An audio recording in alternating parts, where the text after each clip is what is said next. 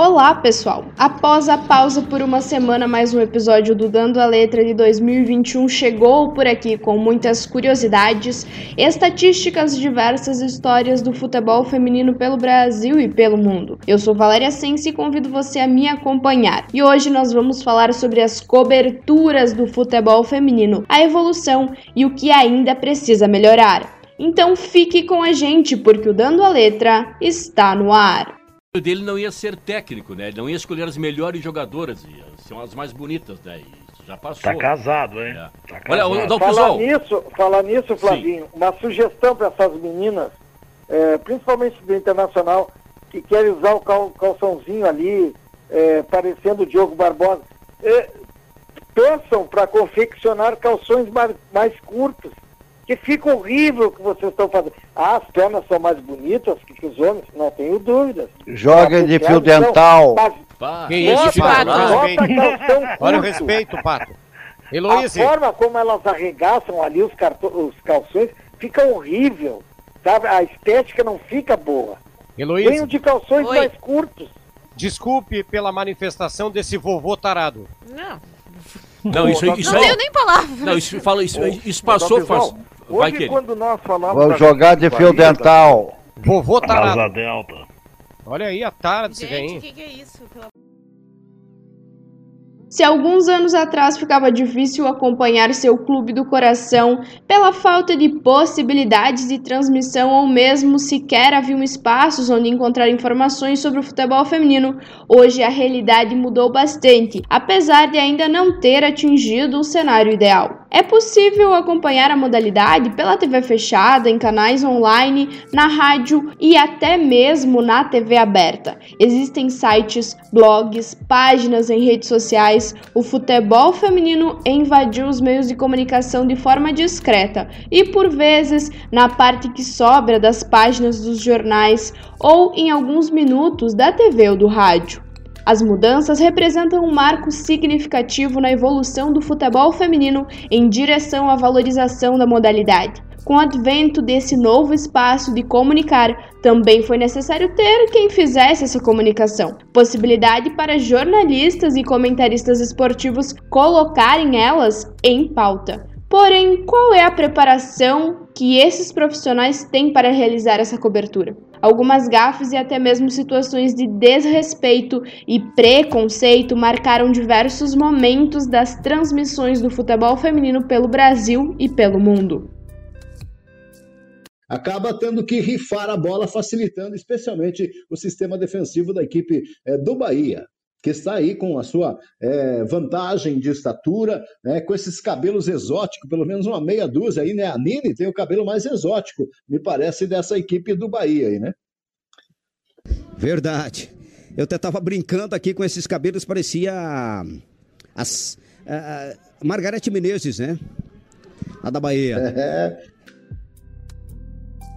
Nas últimas semanas esteve em pauta a transmissão da partida entre Nápoles e Bahia onde o comentarista Edson Florão afirmou que a equipe do Bahia levava vantagem na estatura por causa dos cabelos exóticos de suas atletas. O jogo era válido pelo Campeonato Brasileiro Feminino, foi transmitido ao vivo pelo canal de streaming de responsabilidade da CBF, o Maicujo.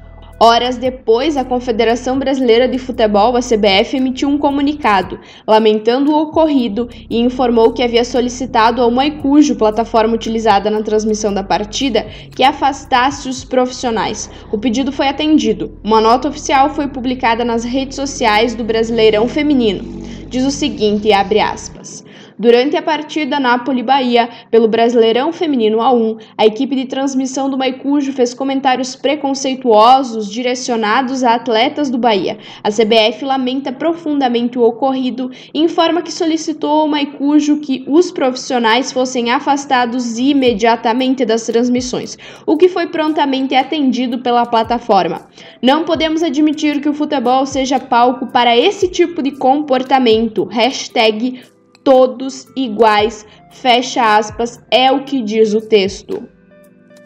O assunto tomou as redes sociais e também os meios de comunicação e Marcelo Carvalho, criador do Observatório da Discriminação Racial no Futebol, se manifestou sobre o caso. Ele falou o seguinte, abre aspas: "A gente enxerga como mais um caso de racismo, que nesse caso é aquela questão do racismo recreativo. Ele fala sobre o cabelo das atletas do Bahia de forma pejorativa e dando risada, como se fosse algo normal, que seja natural depreciar cabelo de atletas negras. A gente viu dessa maneira o racismo recreativo perpetuando essa questão racial no Brasil, fecha aspas, é o que diz Marcelo Carvalho.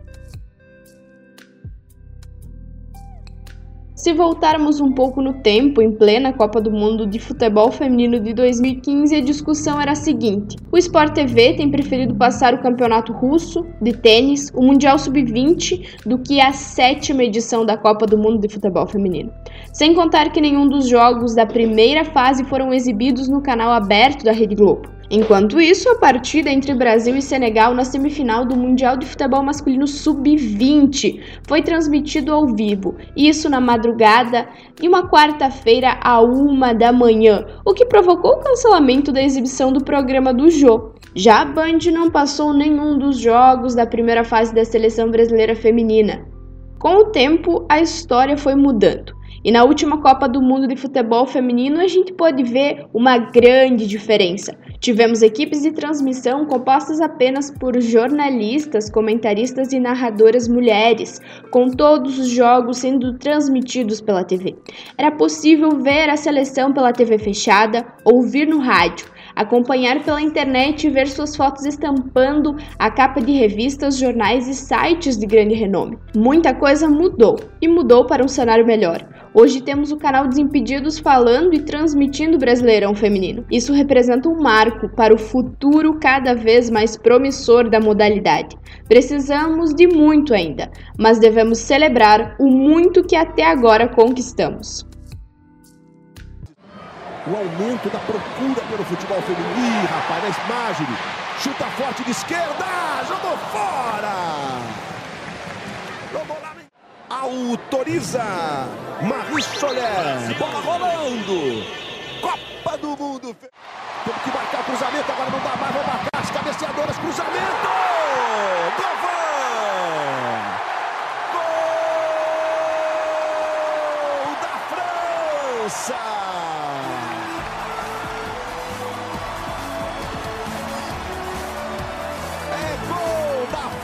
Govan, número 13.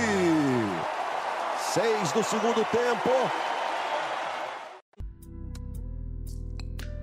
A presença feminina ainda causa estranheza quando ocupa os campos e os microfones. E digamos que seja patético pensar que, em pleno 2021, com tantos avanços estruturais, culturais, tecnológicos, a gente ainda tenha que fazer esse tipo de debate, ocupar os meios de comunicação com esse tipo de conversa se torna exaustivo e devastador tal desprezo pelas mulheres atletas e também pelas mulheres profissionais de comunicação. E só estando na pele de uma para saber tamanha dor. Os casos de desrespeito e estranheza com a presença feminina no ambiente esportivo seguem acumulando histórias e mais histórias. Mas esse cenário precisa mudar. Precisa mudar agora. Para que isso seja feito, é necessário respeito para se falar de futebol feminino. É preciso conhecimento e preparo. Todos esses casos ilustram a importância de termos cada vez mais espaço nos meios de comunicação para jornalistas qualificados, preparados e que respeitam respeitem o futebol feminino. Além disso, é fundamental ressaltar a necessidade de trabalharmos com equipes diversas, com homens e mulheres, mas que sejam preparados para falar de futebol feminino. E é assim, com um tom de reflexão, que a gente chega ao fim de mais um Dando a Letra. A gente se encontra no próximo episódio. E você já sabe, pode conferir tudo sobre o futebol feminino aqui no Jogando com Elas, no nosso site jogandocomelas.com.br ou nas redes sociais do Jogando com Elas. Apoie e acompanhe o futebol feminino com muito respeito e dedicação. E até a próxima. Um ótimo final de semana a todos. As informações utilizadas para a produção do podcast Dando a Letra pertencem ao site CBF, Globo Esporte, YouTube, Blog Yasmina e Blog Torcedores.